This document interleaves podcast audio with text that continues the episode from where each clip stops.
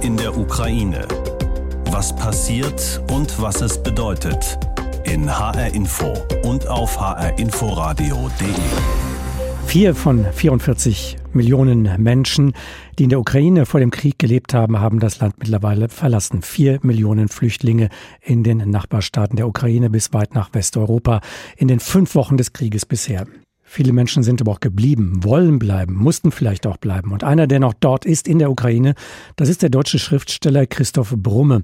Er lebt seit sechs Jahren in der Ukraine, in Poltawa, einer Stadt rund 300 Kilometer entfernt von Kiew. Ich habe heute Morgen mit ihm gesprochen und ihn gefragt erstmal, wie geht es Ihnen in Zeiten des Krieges? Wachen Sie jeden Morgen in einem Albtraum auf? Also ich wache nachts auf, weil meistens Luftalarm ist. Und dann bleibe ich liegen und schlafe wieder ein und bin am Morgen natürlich froh, wenn ich aufwache, ja. Mhm. Wie nah ist denn der Krieg an Ihre Stadt Poltawa herangerückt, wenn Sie sagen Luftalarm? Das heißt, Sie nehmen den Krieg als eine unmittelbare Bedrohung auch wahr? Also Poltawa wurde bisher noch nicht erfolgreich von den Russen beschossen. Fünf Raketen sollten uns wohl treffen, wurden aber abgewehrt. Und die Bodentruppen sind seit etwa drei Wochen ja etwas mehr als 100 Kilometer entfernt von Poltawa und haben es noch nicht geschafft, hier durchzustoßen und werden das hoffentlich auch nicht schaffen. Was hat sich verändert in Ihrem Alltag? Ja, ich lebe nicht mehr bei meiner offiziellen Adresse natürlich. Ich wechsle die Wohnung. Ich äh, ja, muss improvisieren, muss mal wieder gucken, welche Fluchtwege sind im Notfall noch frei. Ist es gut, mit dem Fahrrad noch rauszukommen, falls die Stadt bombardiert wird. Und es gibt ja auch Drohungen von russischer Seite, hier sollen Chemie- und Biowaffenfabriken sein in unserer Stadt, was ja nach russischer Lesart eigentlich heißt, dass man unsere Stadt angreifen müsste, also als prominentes Ziel genannt wird. Warum wechseln Sie die Wohnung? Warum können Sie die offizielle Adresse nicht weiter nutzen?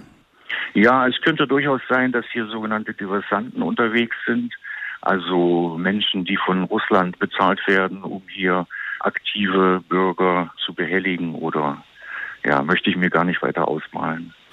Was denken Ihre Freunde? Worüber sprechen Sie, wenn man sich trifft? Treffen Sie noch Freunde? Gibt es da so eine Art Normalität noch innerhalb dieser, ja, dieses Albtraums? Also wir sprechen schon auch oft über den Krieg natürlich und hören viele Geschichten von Menschen, die ausgebombt wurden, die aus Kharkiv hierher gekommen sind, die verschüttet wurden, die keine lebenswichtigen Medikamente mehr kaufen können. Aber wir bereiten jetzt zum Beispiel auch eine Kunstausstellung vor. Poltava Maler werden neue Bilder zeigen. Also man versucht schon natürlich sich abzulenken und äh, dem Leben trotzdem einen Sinn zu geben. Jetzt äh, ist schon fünf Wochen Krieg in der Ukraine und ein Ende noch nicht in Sicht. Leid, Zerstörung, Verletzung, Tod nehmen weiter zu. Was denken die Menschen, die Sie treffen? Wie hoch könnte oder dürfte der Preis sein, den die Ukraine für einen Frieden zahlt? Anders gefragt, ist man überhaupt bereit, einen Preis noch zu zahlen? Oder sagt man, gebt Russland den Donbass, gebt Russland die Krim? Hauptsache, es wird nicht mehr geschossen und nicht mehr gestorben? Also ich bin Ihnen sehr, sehr dankbar für die Frage. Ich hatte mir kurz vor dem Gespräch notiert, dass in Deutschland Politik eigentlich wie Buchhaltung betrieben wird. Also in Schwarz-Weiß-Muster. Man fragt, wie viel Opfer ist man bereit zu geben. Und das heißt, es zeigt, man hat in Deutschland offenbar immer noch nicht die Dimension dieses Krieges verstanden. Für die Ukrainer und Ukrainerinnen geht es um ihre reine Existenz. Es geht nicht darum, dass sie vielleicht von einer anderen Regierung, von der russischen hier verwaltet werden. Wenn die Russen hier das Territorium besetzen, dann drohen Massenmorde, dann drohen Konzentrationslager, Internierungslager. Das wird im russischen Staatsfernsehen regelmäßig erörtert. Die Ukrainer verstehen die Rachefantasien, die von der russischen Propaganda verbreitet werden.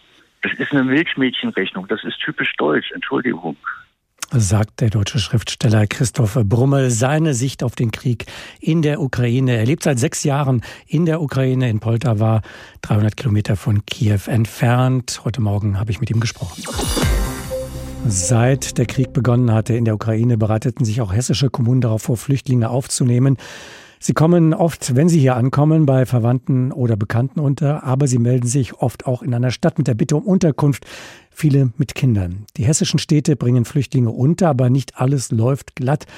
So bekommen bereits überlastete Städte trotzdem noch Menschen zugewiesen. Andrea Bonhagen berichtet. In Frankfurt arbeiten die Sozialamt-Mitarbeiterinnen und Mitarbeiter bis an die Grenze. Dezernentin Elke Feutel. Also ich bin mir sicher, dass viele meiner Mitarbeitenden seit Kriegsbeginn so gut wie keine Pause hatten, auch am Wochenende nicht. Die arbeiten durch. In Wiesbaden sieht es ähnlich aus. Christoph Manjura. Ab morgens starten dort Leute. Das bedeutet für die Kollegen 12 bis 14 Stunden Tage. Also vor 21 Uhr haben die oftmals die Homburger Straße, das ist der Standort, nicht verlassen. Viele landen am Ende der Flucht in Großstädten. Frankfurt hat über 2500 Registrierte, Wiesbaden fast genauso viele, Kassel 2000. Es könnten doppelt so viele sein, denn viele melden sich nicht sofort an. In Wiesbaden kommen etwa so viele täglich wie in der Zeit der syrischen Flüchtlinge wöchentlich. Frankfurt hat schon zehn Sporthallen eingerichtet und muss nachlegen. Das sind 1500 Plätze, die wir da haben, die auch inzwischen seit heute Morgen voll belegt sind. Das heißt, wir werden heute und heute Nacht dafür sorgen, dass nochmal eine Halle, eine Sporthalle an Start geht. Trennwände und Feldbetten seien schon knapp und müssten nachbestellt werden. Die Zahl der Flüchtlinge steigt weiter. Darmstadt hat einen Krisenstab gegründet. Bürgermeisterin Barbara Akdenis. Im Bürgermeister Pohlhaus haben wir 120 Plätze. Und wir haben auch eine große Sporthalle, in der 550 Plätze zur Verfügung stehen. Wir haben acht Hotels bzw. Pensionen.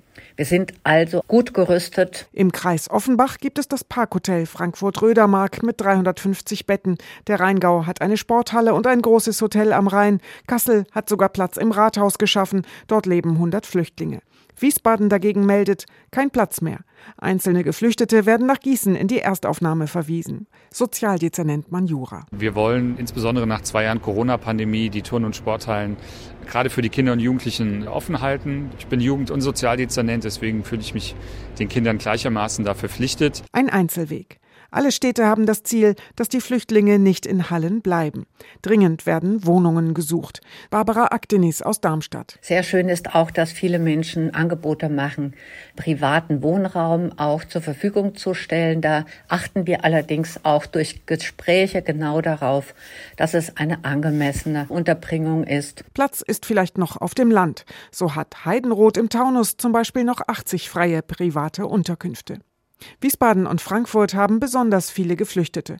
Trotzdem bekommen sie vom Land Hessen noch Flüchtlinge zugewiesen. 140 bzw. 200 Menschen in der Woche. Auf eigene Faust gereiste, schon angekommene Flüchtlinge müssten mitgezählt werden, fordert Christoph Manjura. Wir müssen zu regelhaften Verfahren kommen, sonst gehen wir als Kommunen unter. Das Regierungspräsidium Darmstadt, zuständig für die Verteilung, sagt, Städte und Kreise könnten die Zahl der Geflüchteten jetzt melden. Der Knoten- und Verteilpunkt Frankfurt, in dem täglich bis zu 2000 Menschen landen, fordert eine eigene Außenstelle der Erstaufnahme Gießen. Russland hatte also am Montag erklärt, man werde die Angriffe unter anderem auf Kiew drastisch reduzieren. Weder in Kiew noch anderswo brach großer Jubel darüber aus. Die Signale Russlands zur Deeskalation übertönten nicht die Explosionen russischer Geschosse, sagte der Präsident der Ukraine Zelensky. Und auch in Washington vermutet man eher eine Neuaufstellung der russischen Truppen und weniger einen Rückzug. Über die Lage dort, die militärische Lage, habe ich heute Morgen mit Wolfgang Richter gesprochen. Er ist Militärexperte bei der Stiftung Wissenschaft und Politik, Oberst AD der Bundeswehr und militärischer Vertreter bei der OSZE, der Organisation für Sicherheit und Zusammenarbeit in Europa. Und ich wollte von ihm zunächst mal wissen, könnte der Krieg in der Ukraine jetzt in eine neue Phase treten, die kaum weniger verheerend ist als die erste?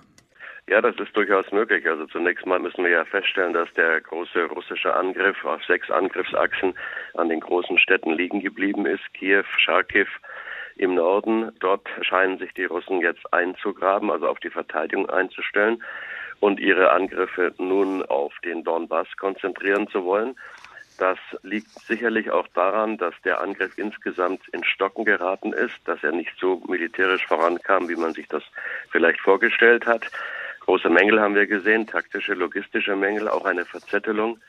Die Russen werden nicht genügend Infanterie haben, um jetzt in Stadtkämpfe sich zu verbeißen. Außerdem wird das natürlich auch Angriffsachsen blockieren, die ja anders gedacht waren, wo tiefe Stöße vielleicht gedacht waren. Und so sehen wir also eine Verlagerung dieses Kräfteansatzes. Aber wir sehen natürlich weiterhin das Bemühen, den Korridor zwischen der Krim und dem Donbass nun wirklich in Besitz zu bekommen. Vor allen Dingen um Mariupol sind die Kämpfe noch im vollen Gange das ist das letzte Bollwerk, das der Schließung des Korridors entgegensteht. Aber auch nach Westen müssen wir schauen, also nach Südwesten. wo von der Krim her ja ein Angriff in Richtung Kherson und dann in Richtung Mikolaev lief, der eigentlich auf Odessa zielt, aber in Mikolaev bleiben nun die Russen ebenfalls liegen. Insofern glaube ich auch, im Moment sehen wir eine Umgruppierung aber auch ein implizites Eingeständnis, dass der Angriff nicht so gelaufen ist, wie man sich gedacht hat. Die ukrainische Armee, die hat sich ja für viele überraschend gut gehalten. Wie gefährlich aber könnte es jetzt für die ukrainische Armee werden? Anders gefragt, haben die russischen Befehlshaber jetzt die Stärken und Schwächen ihrer Gegner erkannt und stellen sich nun gerade darauf ein? Ja, natürlich. Also man hat die taktischen und logistischen Mängel erkannt, aber ich glaube, der Hauptfehler, der begann ja ganz oben an der politischen und militärischen Führungsspitze. Man hat schlichtweg unterschätzt, wie die Ukrainer kämpfen würden. Man hat vielleicht geglaubt, die Ukrainer kämen mit Salz und Brot den Befreiern vom Faschismus entgegen, so war ja das Narrativ. Und das ist eben nicht geschehen, wenn man also die Identität der ukrainischen Nation in Frage stellt und dann auf einen so zähen Widerstand stößt der ganzen ukrainischen Nation und einer Armee, die ja ganz anders aufgestellt ist als die von 2014, dann hat man grundsätzliche Mängel, die man auch so leicht nicht ausgleichen kann, auch wenn man sich jetzt versucht, darauf einzustellen, aber ich glaube, diese grundsätzliche Unterschätzung bedeutet auch, dass der Feldzug in der Anlage, wie er ursprünglich geplant war, so nicht mehr durchführbar ist. Kämpfen beide Seiten jetzt um Verhandlungspositionen? Also wollen sich beide Seiten auch militärisch in eine so starke Lage bringen, dass sie am Verhandlungstisch stark auftreten können? Ja, absolut. Also sicherlich werden beide Seiten versuchen, die militärische Position noch einmal auszubauen, damit man eine bessere Verhandlungsposition hat und dass man also in den Kompromissen nicht zu weit gehen muss. Kompromisse von beiden Seiten werden dennoch erforderlich sein. Wir sehen ja jetzt schon, dass von den ursprünglichen Begriffen der Demilitarisierung und der Entnazifizierung auf russischer Seite eigentlich schon nicht mehr viel übergeblieben ist sondern dass es jetzt nur noch um die wirklichen politischen, also sicherheitspolitischen Fragen geht, wie die Verhinderung eines NATO-Beitritts der Ukraine zum Beispiel. Und jetzt geht es für die Ukraine natürlich um die Sicherheitsgarantien, wenn sie einem solchen Status sich öffnen. Darüber hinaus geht es um Territorialfragen, die natürlich die eigentlichen schweren Brocken sind. Also das ist der zukünftige Status des Donbass. Und wie sieht das mit der Krim in Zukunft aus? Ähm, Herr Richter, es gibt einige, die glauben, Russland wird auch nicht vor den baltischen Staaten Halt machen. Andere wiederum meinen, die NATO kann sich eigentlich ganz locker machen. Die russische Armee hat sich als Scheinriese entpuppt und darüber hinaus gerade massiv an Angriffsfähigkeit verloren. Würden Sie sich einer der beiden Auffassungen anschließen? Ja, also ich schließe mich im Grunde genommen der zweiten Auffassung an. Wir haben ja gesehen, dass über 50 Prozent der russischen Bodentruppen, die insgesamt verfügbar sind, sich jetzt im Ukraine-Krieg bereits konzentriert haben, aber auch festgebissen haben. Die Leistung war jetzt doch nicht so überzeugend, auch wenn man sicherlich den Fehler erstmal an der Führungsspitze sehen muss, was die Einschätzung betraf. Aber dennoch ist es schon frappierend. Russland ist ein großes Land. Es muss sehr viele Grenzen und sehr viele Hotspots abdecken. Das beginnt ja schon oben in Murmansk ganz im Norden, mit der Atomflotte geht bis in den Kaukasus, wo es traditionell immer Unruhegebiete gab, geht dann über Zentralasien, wo der islamistische Terrorismus überschwappt, wo man ja auch nicht eine Flanke offen liegen lassen darf. Und selbst ganz im fernen Osten hat Japan jetzt zur rechten Zeit wieder Ansprüche auf die Kurilen angemeldet. Das heißt, wir haben noch gar nicht über die lange chinesisch-russische Grenze gesprochen. Auch das ist ja keine Liebesheirat, die da stattfindet. Das heißt, die russischen Truppen sind insgesamt überdehnt. Und wenn man dann sich anschaut, was den baltischen Staaten gegenüber liegt, dann ist es vergleichsweise schwach. Also diese sechste Armee ist eine der Armeen, die am schwächsten aufgestellt sind. Und ich glaube auch, dass Russland sich so schnell von diesem Krieg nicht erholen wird, wo sie doch eine große Zahl auch an teuren Raketen verschossen haben und hohe Verluste hinnehmen mussten. Wer jetzt noch in oder mit Russland Geschäfte macht, muss sich Fragen stellen. Das gilt besonders für öffentliche Unternehmen wie die Fraport AG, die mehrheitlich dem Land Hessen und der Stadt Frankfurt gehört. Sie ist nach wie vor mit 25 Prozent am Flughafen Pulkowo in St. Petersburg beteiligt. Die anderen Anteile gehören unter anderem dem russischen Staatsfonds. Bisher hält Fraport an dem Anteil fest, auch mit der Begründung, Pulkowo sei ein Zivilflughafen, sei nichts über eine militärische Nutzung bekannt. Aber vielleicht muss man nur etwas genauer hinschauen, so wie unser Reporter Tobias Lübben das getan hat. Wer etwas Militärisches am Flughafen Pulkowo sucht, wird im Internet schnell fündig. Auf der offiziellen Website des Flughafens findet sich die Kommandantur für militärische Kommunikation. Laut russischer Wikipedia gehört sie zur Logistikabteilung des Militärs. Folgt man einem Lageplan im Internet, sitzt sie auf der zweiten Ebene von Terminal 1. Eine Telefonnummer ist auch angegeben. Wir rufen dort an. Здравствуйте. Здравствуйте. Это войных комендатура в Pulkowa. Der Gesprächspartner bestätigt ohne Umschweife, dass wir eine militärische Kommandantur erreicht haben. Auf eine Unterhaltung lässt er sich nicht ein. Wir möchten von der Fraport AG wissen, was es mit der Kommandantur auf sich hat, denn Fraport ist schon seit zwölf Jahren am St. Petersburger Flughafen beteiligt. Eine Sprecherin teilt aber mit, man habe darüber keine Informationen. Wolfgang Richter traut sich dagegen eine Einschätzung zu. Er forscht bei der Stiftung Wissenschaft und Politik in Berlin zu Militärthemen, war selbst Oberst der Bundeswehr und auch häufig in Pulkowo. Es ist aus meiner Sicht sehr wahrscheinlich, dass auch zivile Flugplätze generell für insbesondere logistische Zwecke genutzt äh, werden. Es gibt gerade bei Pulkowo natürlich bereits Hinweise darauf, dass Pulkowo genutzt worden ist für logistische Flüge der Streitkräfte. Das russische Militär habe von Pulkowo aus Material zur russischen Exklave Kaliningrad geflogen, und zwar mit scheinbar zivilen Maschinen. Fotos solcher Frachtflieger, die offenbar in Pulkowo starten oder landen, finden sich auch im Internet. Sogenannte Planespotter haben sie gemacht. Das sind Flugzeugfans, die hobbymäßig Fotos schießen. Auch auf Websites wie Flightradar wird man fündig. Dort werden Flugbewegungen dokumentiert anhand der Funksignale, die die Maschinen aussenden. Demnach starten und landen auf Pulkowo immer wieder zivil anmutende Flugzeuge der Streitkräfte. Aufsichtsratschef der Fraport AG ist der hessische Finanzminister Michael Boddenberg von der CDU. Er lässt einen Sprecher schriftlich mitteilen: Angesichts des russischen Angriffskrieges haben wir bei der Bundesregierung angefragt, ob dem Bund Kenntnisse über eine mögliche militärische Nutzung des Flughafens Pulkowo vorliegen. Sollten sich daraus Hinweise ergeben, sind die Lage und der Umgang mit der Beteiligung der Fraport neu zu bewerten. Ein Ausstieg aus der Pulkowo-Beteiligung scheint also jetzt doch nicht mehr ausgeschlossen. Deutschland sei bereit, einen hohen Preis zu zahlen für Sanktionen gegen Russland. So war ja die Ankündigung der Bundesregierung noch vor dem Beginn des Krieges. Tatsächlich aber bremst offenbar die Bundesregierung derzeit andere EU-Staaten aus. Und es geht nicht nur um ein Embargo von Öl und Gas aus Russland. Das ergeben Recherchen des ARD-Politikmagazins Kontraste. Lena Petersen berichtet. Noch vor Russlands Angriff auf die Ukraine kündigte Bundesaußenministerin Annalena Baerbock an, wir sind auch bereit, selber dafür einen hohen wirtschaftlichen Preis zu bezahlen. Inzwischen steht die Ukraine seit etwa fünf Wochen unter russischem Beschuss. Noch immer importiert Deutschland nicht nur Gas, Öl und Kohle aus Russland, sondern auch Metalle wie Palladium. Das Edelmetall ist für die deutsche Automobilindustrie wichtig, weil sich mit ihm Abgase reinigen lassen. Marcel Spengler ist Chef eines Katalysatorherstellers in Hagen in Nordrhein-Westfalen. Seiner Meinung nach wären die Auswirkungen eines Metallembargos überschaubar. Nehmen wir einfach mal einen herkömmlichen Katalysator für ein Audi A4, der einen Gesamtpreis von 800 Euro hat.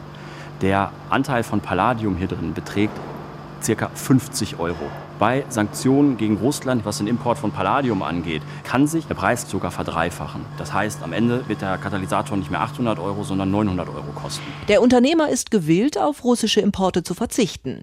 Dass Palladium noch nicht auf der EU-Sanktionsliste steht, liegt vor allem am Widerstand Deutschlands.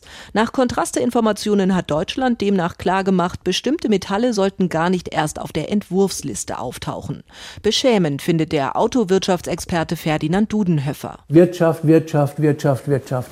Deutschland denkt nur in Wirtschaft. In der jetzigen Situation ist das völlig falsch. Ein Metallembargo könnte Deutschland seiner Meinung nach sehr gut verkraften. Wenn wir über Nacht Russland dann versuchen zu isolieren, äh, statt weiter zu finanzieren, es ist möglich, mit Lieferbeziehungen weltweit all diese Probleme zu überbrücken. Auf Nachfrage von Kontraste teilte eine Sprecherin des Wirtschaftsministeriums mit, bislang stand ein allgemeines Einfuhrverbot metallischer Rohstoffe nicht zur Diskussion. Die vereinbarten Ausnahmen zielten darauf ab, die europäische Wirtschaft und Bevölkerung zu versorgen. Lettland fordert derweil härtere Sanktionen, auch in Bezug auf Metalle.